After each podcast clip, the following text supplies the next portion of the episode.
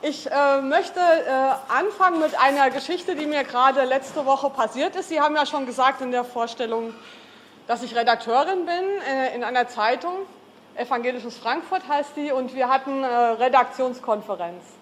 Und ich äh, stellte vor, dass wir in unserer nächsten Ausgabe einen Artikel bringen möchten darüber, dass es jetzt äh, Bemühungen gibt, in Frankfurt muslimische Krankenhausseelsorge einzuführen. Und es gibt da eine Kooperation zwischen der evangelischen Kirche und dem grünen Halbmond, die äh, Kriterien erarbeitet, wie professionelle islamische Krankenhausseelsorge aussehen kann.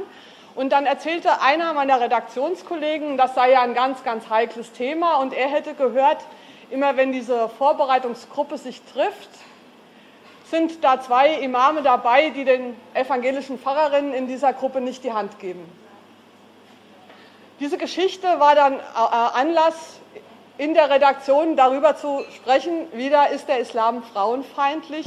Wie soll man reagieren, wenn man es mit Männern zu tun hat, die aus religiös motivierten Gründen Frauen keine Hand gibt? Und soll man als eine Institution, die auf Gleichberechtigung setzt und die Emanzipation der Frauen richtig findet, soll man mit solchen Leuten überhaupt zusammenarbeiten, beziehungsweise wie kann das gehen?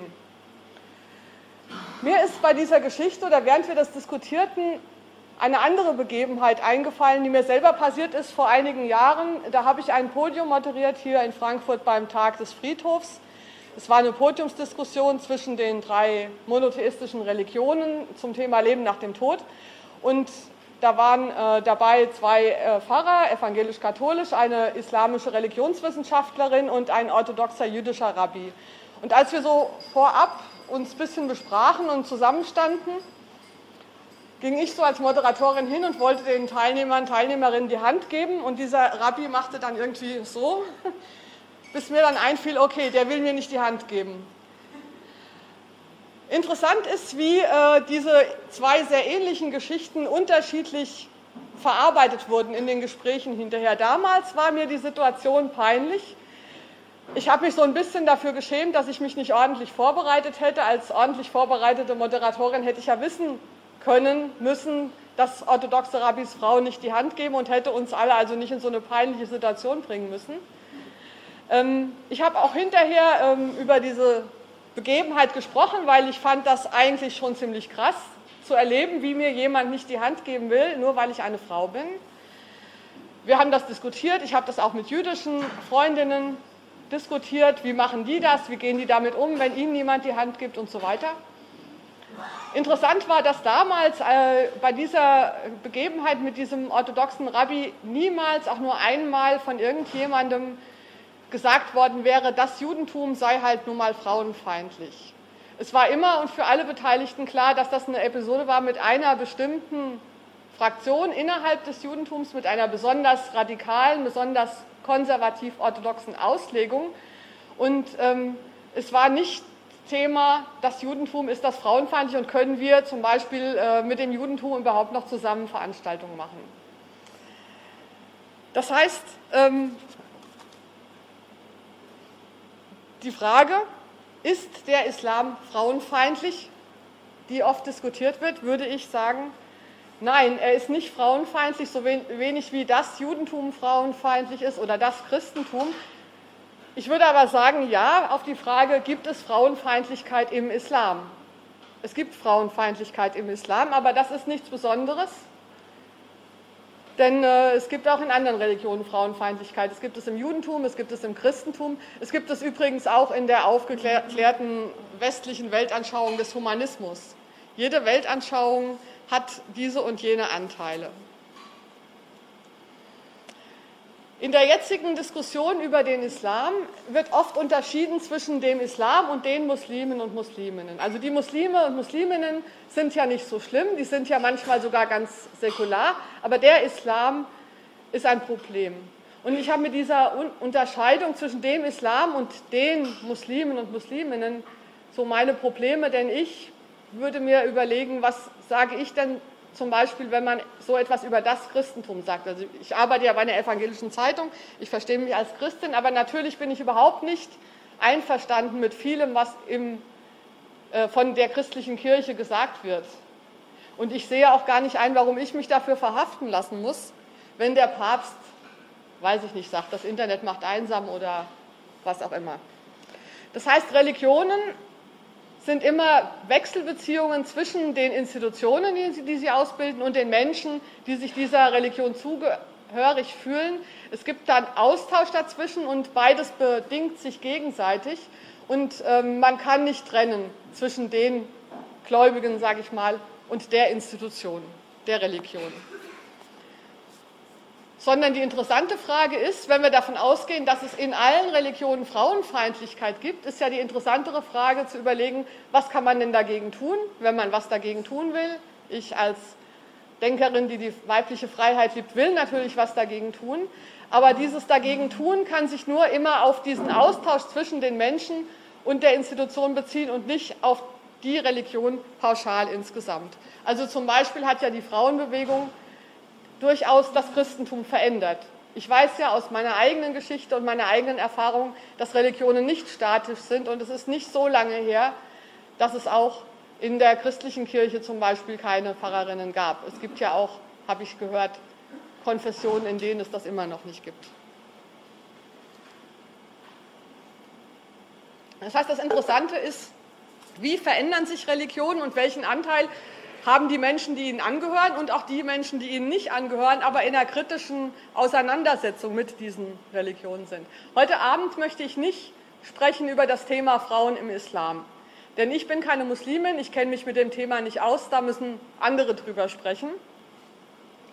Ähm, es gibt momentan eine islamfeindliche Grundstimmung in Deutschland. Und was mich beschäftigt, ist, dass auch Feministinnen, auch Frauen, die äh, wie ich für die weibliche Freiheit kämpfen, sich daran beteiligen und mit dazu beitragen, dass diese islamfeindliche Stimmung entsteht und sich ausbreitet. Ähm, ihr habt wahrscheinlich alle von dem neuen Buch von Alice Schwarzer gehört, das heißt Die große Verschleierung. Ist ja keine neue These von ihr, aber sie ist ja auch nicht die einzige Frau, die sagt, ähm, aus ihrer eigenen emanzipatorischen Sicht verurteilt sie den Islam pauschal. Es ist jetzt auch ähm, zu einfach, jetzt zu sagen, wie auch manche machen, diese Frauen, die wie alles Schwarzer so argumentieren, sind einfach rassistisch und altmodisch und nicht mehr zu gebrauchen. Ähm, das halte ich auch für problematisch. Ein, ein, Beispiel, wir hatten eine Veranstaltung hier im Evangelischen Frauenbegegnungszentrum. Das war ein Abend über äh, lesbische Lebensformen. Es war ein sehr netter Abend, es war eine gute Diskussion, es ging überhaupt nicht um den Islam. Hinterher waren wir mit der Gruppe der ähm, Referentinnen und der vorbereiteten Frauen noch ein Trinken.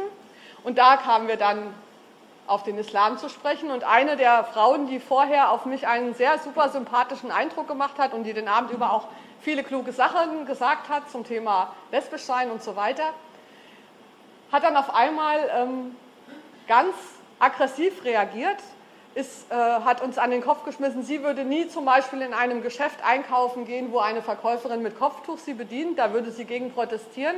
Und wir haben dann auf sie eingeredet, dass das doch eigentlich unmöglich ist. Und das war, also wir haben uns dann angeschrien in dieser, dieser Kneipe. Es war also eine sehr emotional aufgeladene Situation. Und ich denke, es ist wichtig, dass man auch versteht, woher diese tiefe emotionale Abneigung dieser westlichen Frau zum Beispiel gegen andere Frauen, die Kopftücher tragen, kommt und wie wir damit umgehen. Das ist also ein tief emotionales Thema. Ähm, und was auch dabei zu berücksichtigen ist, ist ja, dass wir eine Geschichte haben, in der die Anliegen von Frauen oder das, äh, die Situation von Frauen, die Freiheit der Frauen auch in den reformerischen, auch in den linken Bewegungen nicht unbedingt immer eine wichtige Rolle gespielt hat. In der Linken gab es ja die Diskussion um, äh, ist die Frauenfrage ein Nebenwiderspruch im Vergleich zum Hauptwiderspruch Kapital und Arbeit. Das hat in den 70er Jahren zur Abspaltung der Frauenbewegung aus der Linken geführt.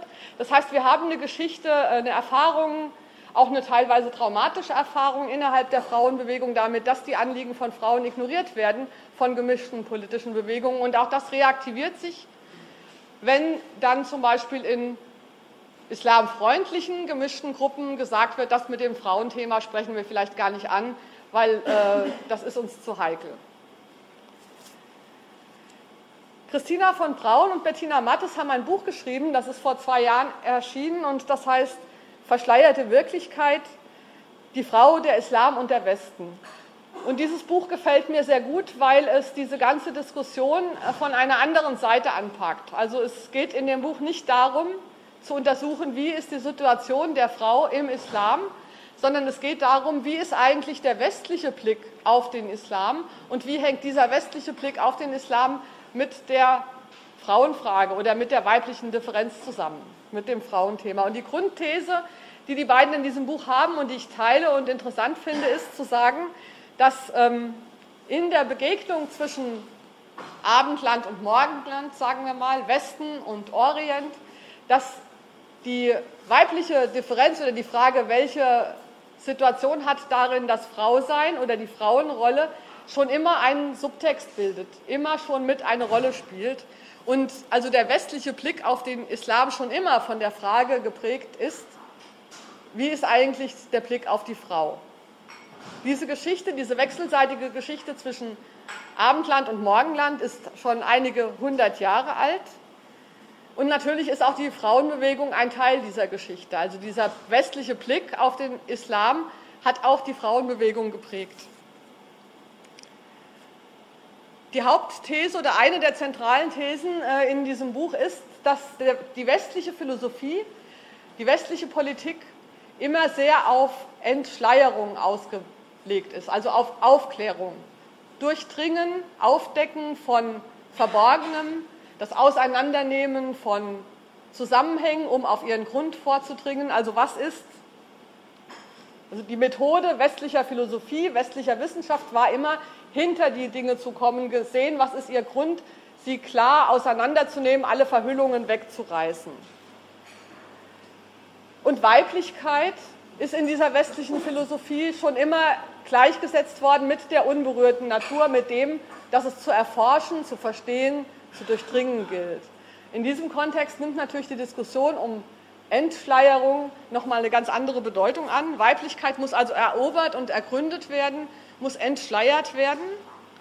Eine äh, interessante Diskussion dazu habe ich gefunden bei der Philosophin Chiara Zamboni, die sich äh, die Parallelen und Unterschiede zwischen Platon und Avicenna anschaut. Platon, der, einer der Gründungsphilosophen des westlichen Denkens, wenn man so will, hat die Grundlage dafür gelegt, für dieses, diesen westlichen Wunsch, immer hinter die Dinge zu schauen und immer auf den Grund zu gehen, es zu entschleiern, in dem bekannten Höhlengleichnis, wo er sagt, die Dinge, die wir sehen, sind nur der Schein. Wir müssen dahinter schauen, um ihr eigentliches Wesen zu verstehen.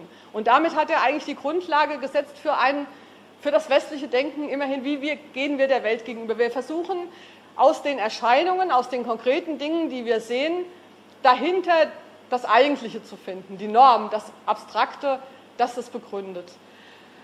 Dagegen ist der äh, muslimische Philosoph Avicenna aus dem 13. Jahrhundert, glaube ich, oder irgend sowas, der äh, geht anders vor. Er sagt, äh, wir können nicht hinter das Reale gehen, indem wir es erforschen und auseinandernehmen, sondern indem wir Bilder dazu zufügen. Die Imagination spielt für ihn eine große Rolle.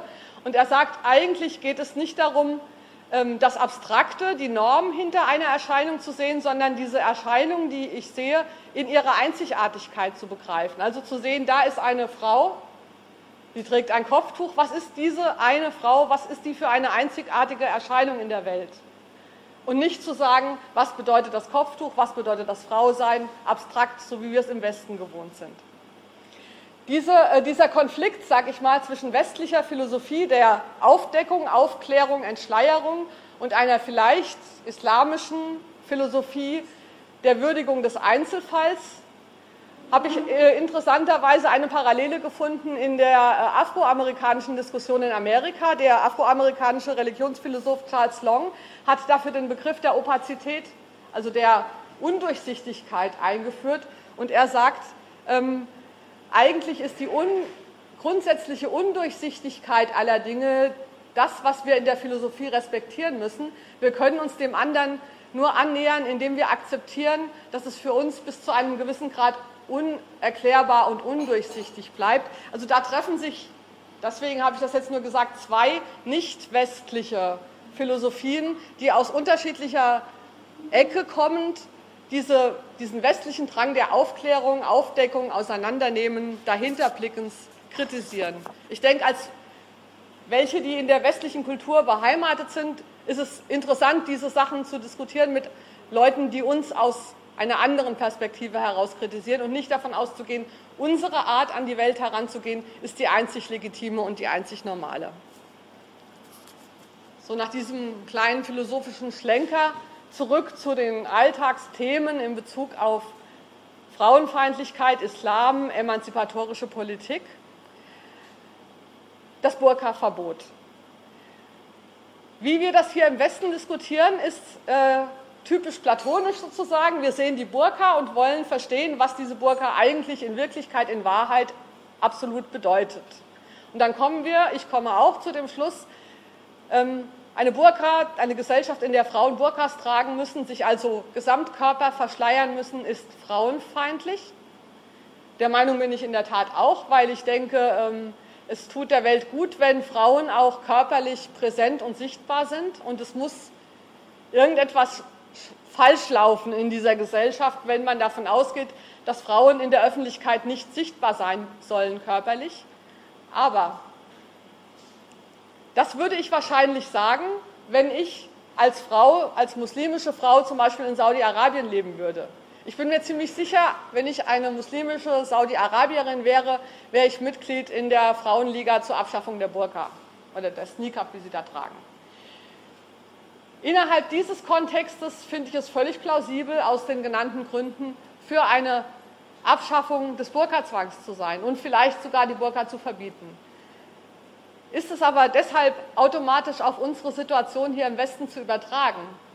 Wenn wir von Platon ausgehen, ja, dann ja die, haben wir irgendwann hinter das, die Bedeutung der Burka geschaut, haben verstanden, was sie eigentlich in Wirklichkeit bedeutet und daraus ziehen wir dann allgemeingültige Regeln ab. Wenn wir mit Avicenna schauen und gucken, was hat die Burka für eine Bedeutung in diesem oder in jenem Kontext, dann ist die Frage, ob die Burka in Deutschland zum Beispiel oder in Frankreich dieselbe Bedeutung hat, wie sie zum Beispiel in Saudi-Arabien hat. Und was ein Burka-Verbot hier bedeuten würde und ob es dasselbe bedeuten würde wie zum Beispiel in so einem arabischen Land. Ich denke, dass hier diese Diskussionen über ein Burka-Verbot schädlich sind, und zwar nicht, weil ich diese Praxis verteidigen will. Ich, Antje Schrupp, finde die auch falsch. Aber natürlich bringen wir mit diesen Diskussionen liberale Musliminnen und liberale Muslime in eine Zwickmühle, in einen Zugzwang.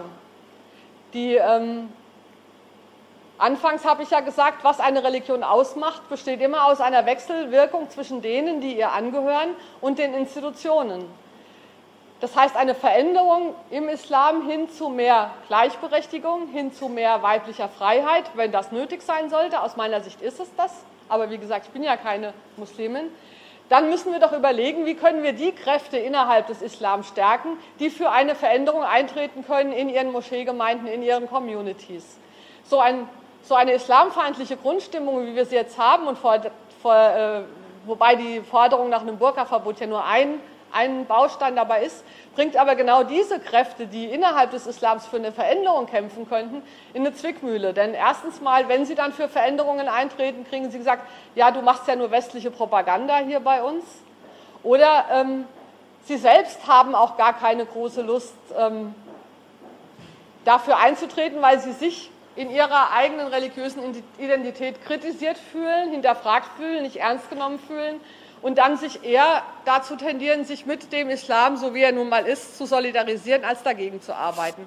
Kybra Yüksel hat kürzlich ähm, eine Kolumnistin in der Taz eine schöne Kolumne geschrieben in der Taz äh, unter dem Titel Zwangsislamisierung.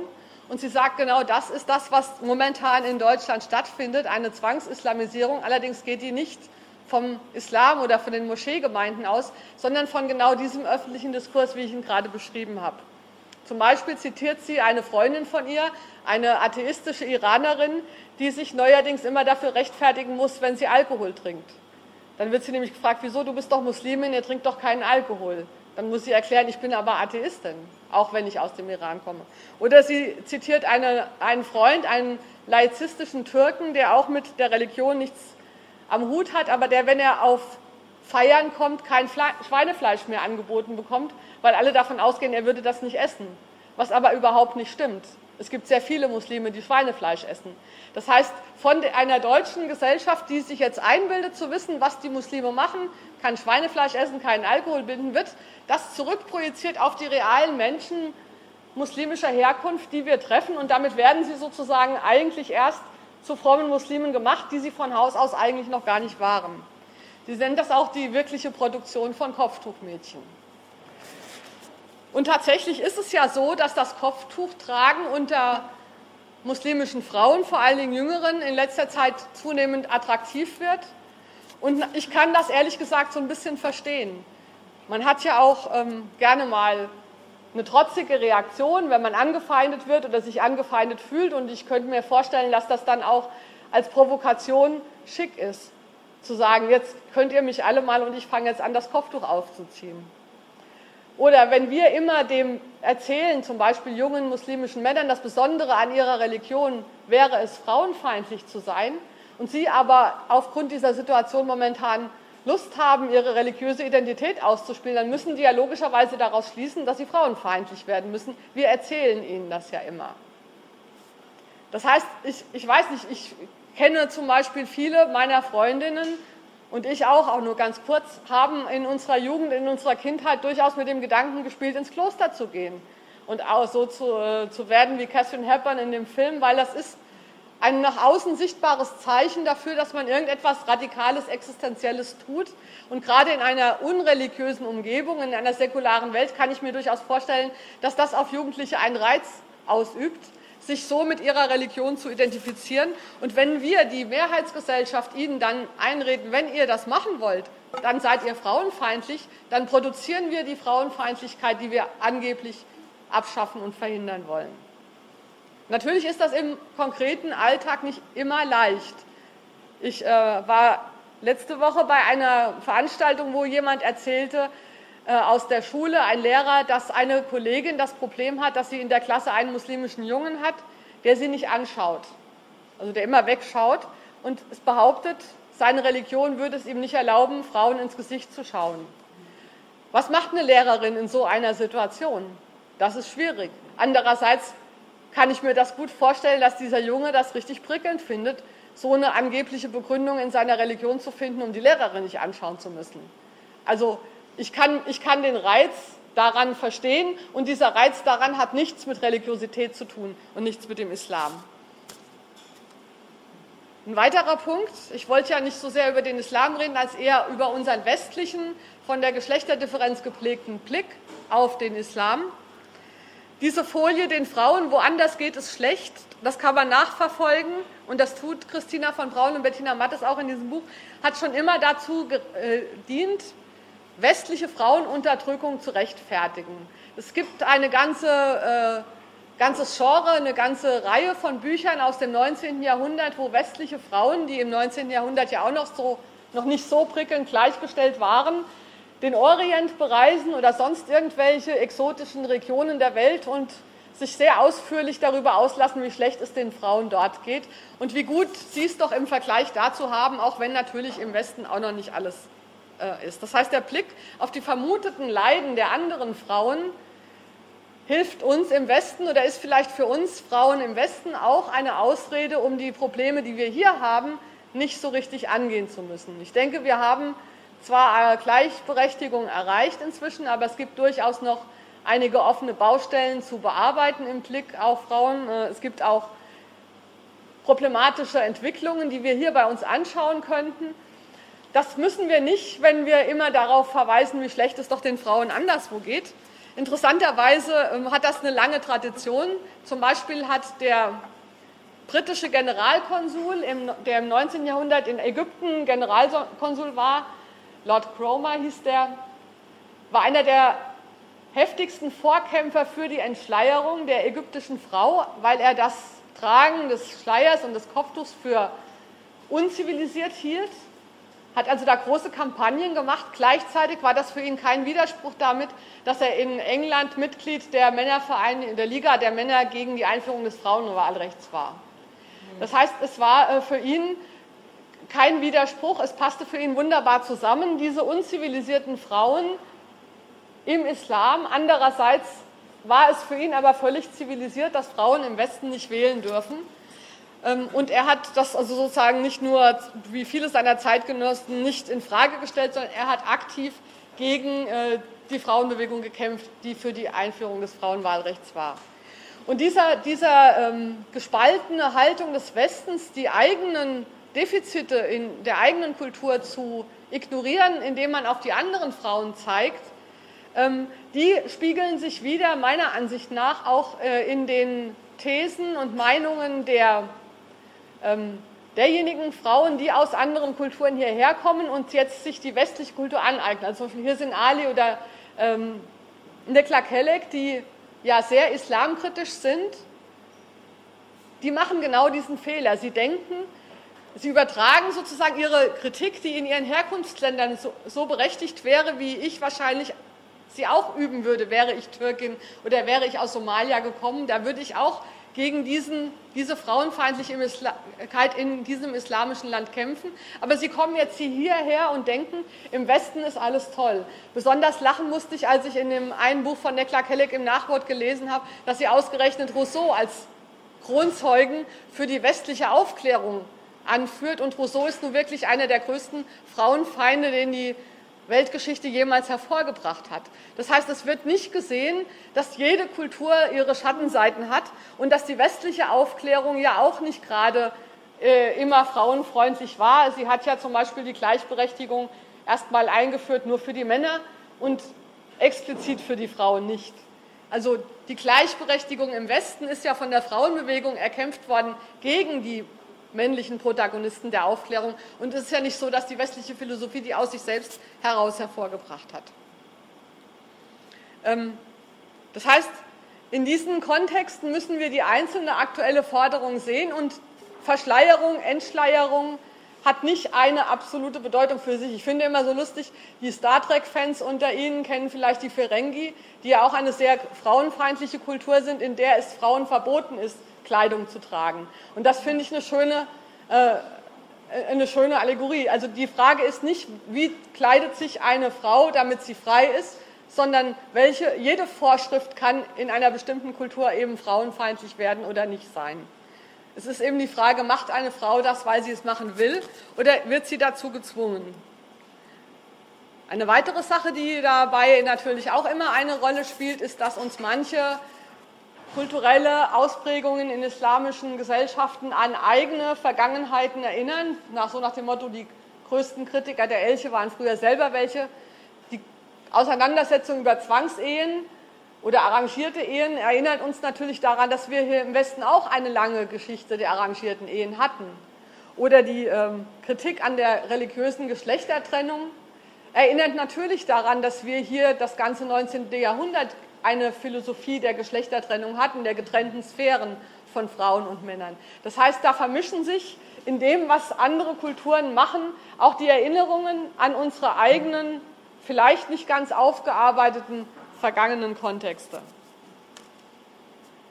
Leider führt dieses Kuddelmuddel, wie ich mal sage, dazu, und das wird momentan meiner Ansicht nach stärker, und das halte ich für ein Problem, dazu, dass sich unter dieser Notwendigkeit, diese Themen zu diskutieren und auch kontrovers zu diskutieren, jetzt alle möglichen rassistischen und ausländerfeindlichen Meinungen entladen. Ich habe in meinem Blog ab und zu mal schon was über den Islam geschrieben und es ist unglaublich, was da dann für Kommentare kommen. Oder auch in unserer Zeitung ähm, Evangelisches Frankfurt, die jetzt nur an Kirchenmitglieder verschickt wird, wenn wir da was Positives über den Islam schreiben, da kriegen wir stapelweise Leserbriefe.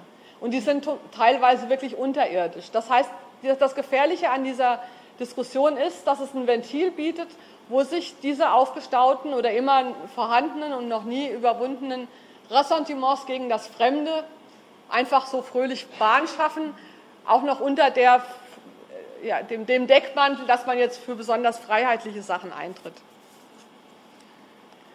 Die Suche nach dem Sündenbock eignet sich natürlich auch hervorragend dafür, eigene ähm, Verantwortung auf andere abzuschieben.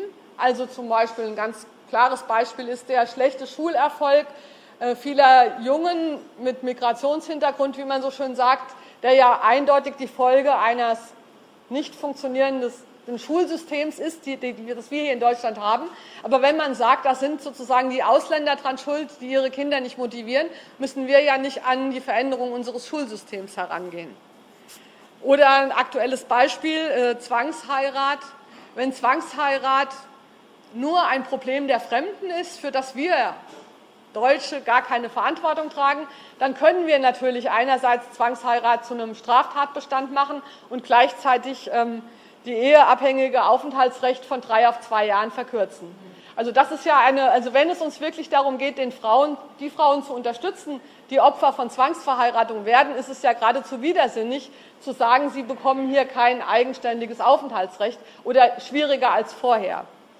Das ist meiner Meinung nach Heuchelei und unmoralisch. Es bedeutet, dass dieses Argument, die anderen sind schuld, dafür genutzt wird, dass man selber ähm, ja, die eigenen, nicht das macht, was man machen könnte.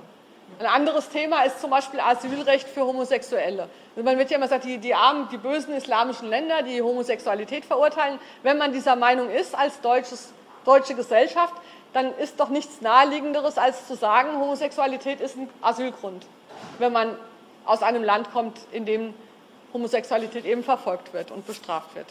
Oder häusliche Gewalt. Da ist es allgemein bekannt, dass äh, Frauenhäuser äh, unterfinanziert sind in Deutschland. Aber wenn man sagt, das ist ja ein Problem der Ausländer, dann ist unsere Verantwortung nicht so groß. Ja, dann können wir ja die Ausländer nach Hause schicken und dann brauchen wir keine Frauenhäuser mehr. Was natürlich Quatsch ist, weil häusliche Gewalt in allen Nationalitäten leider Gottes vorkommt.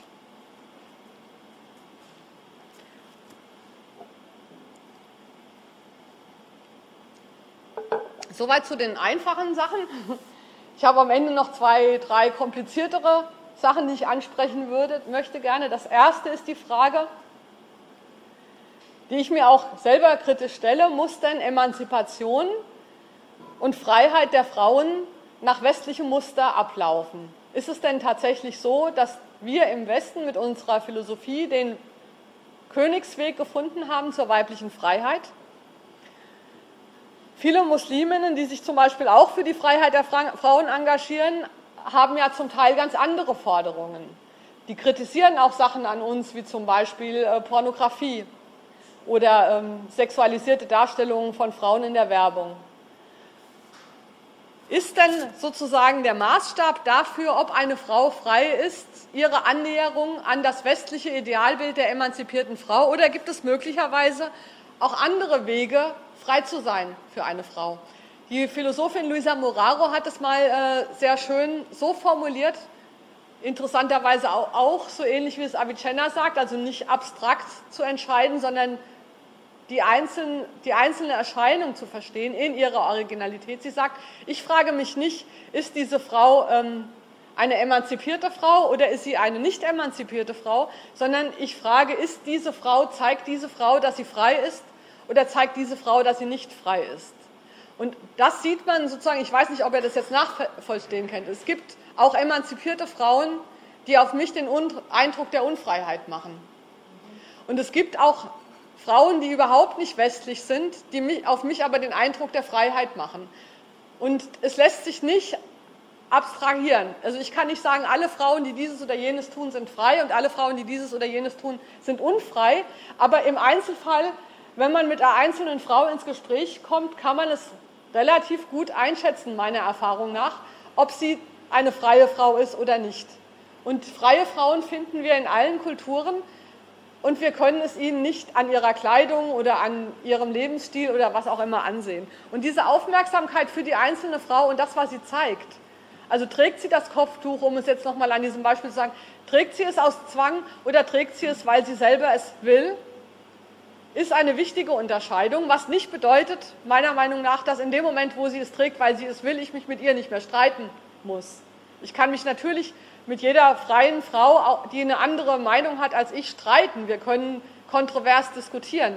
Aber ich kann ihr da nicht ihre Freiheit absprechen. Also je nachdem, mit wem ich es zu tun habe, muss ich anders handeln. Habe ich es mit einer freien Frau zu tun, die andere Lebensentscheidungen trifft? Und es gibt sehr freie Frauen, die sehr überzeugend, meinetwegen, dafür argumentieren, warum sie Nikab tragen, also Vollverschleierung. Mit der würde ich mich sofort streiten. Aber dieser Streit wäre dann darüber, was hat der Nikab für eine Bedeutung und nicht darüber, ist sie emanzipiert oder nicht.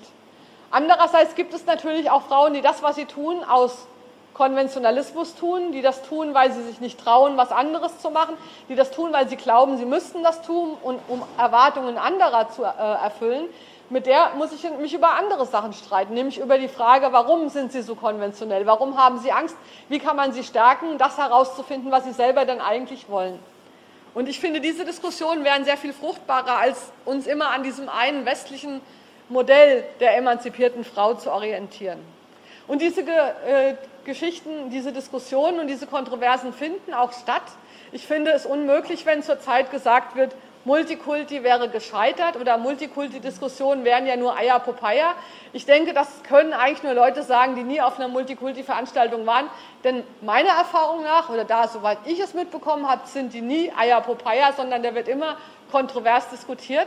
Aber es wird eben kontrovers diskutiert auf Augenhöhe und es wird nicht davon ausgegangen, dass es schon einen allgemeingültigen Maßstab und Schiedsrichter gibt, der sagt, wer Recht hat und wer nicht Recht hat, sondern es wird einfach akzeptiert, dass da Verschiedene sind, die Verschiedenes richtig finden und die sich miteinander irgendwie auseinandersetzen müssen.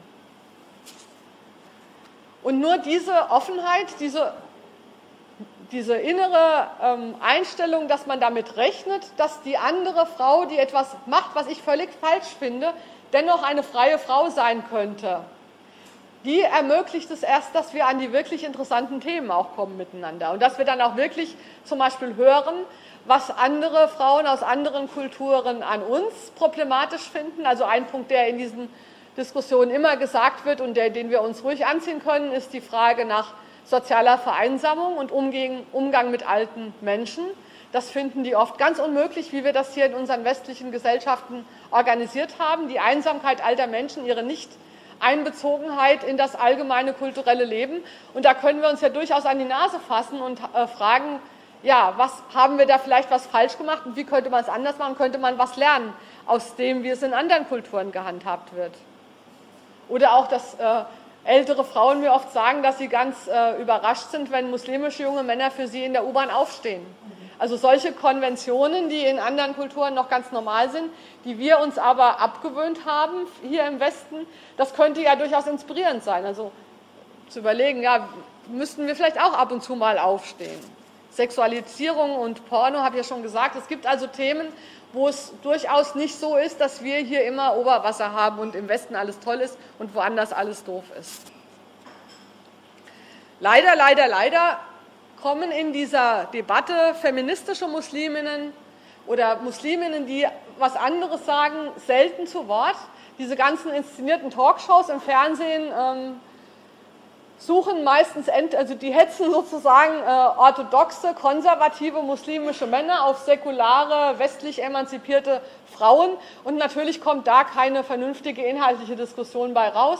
Ich denke, viel mehr Gewicht müssten die, ähm, diejenigen Muslime und Musliminnen gewinnen, die für eine Veränderung im Islam eintreten. Und davon gibt es nur wirklich Legionen mit und ohne Kopftuch. Die sind teilweise auch organisiert. Zum Beispiel gibt es ein Kompetenzzentrum muslimischer Frauen, auch hier in Frankfurt, die für solche Veranstaltungen sicher Referentinnen ähm, anbieten würden. Aber in letzter Zeit scheint es sich ein bisschen zu verbessern. Aber ich habe von diesen Frauen schon sehr häufig gehört, dass sie ähm, angefragt wurden für Podiumsdiskussionen oder Fernsehsendungen und dann abgelehnt wurden, weil sie nicht radikal islamistisch genug waren.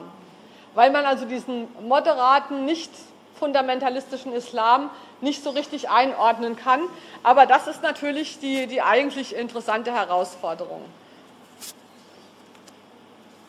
Ja,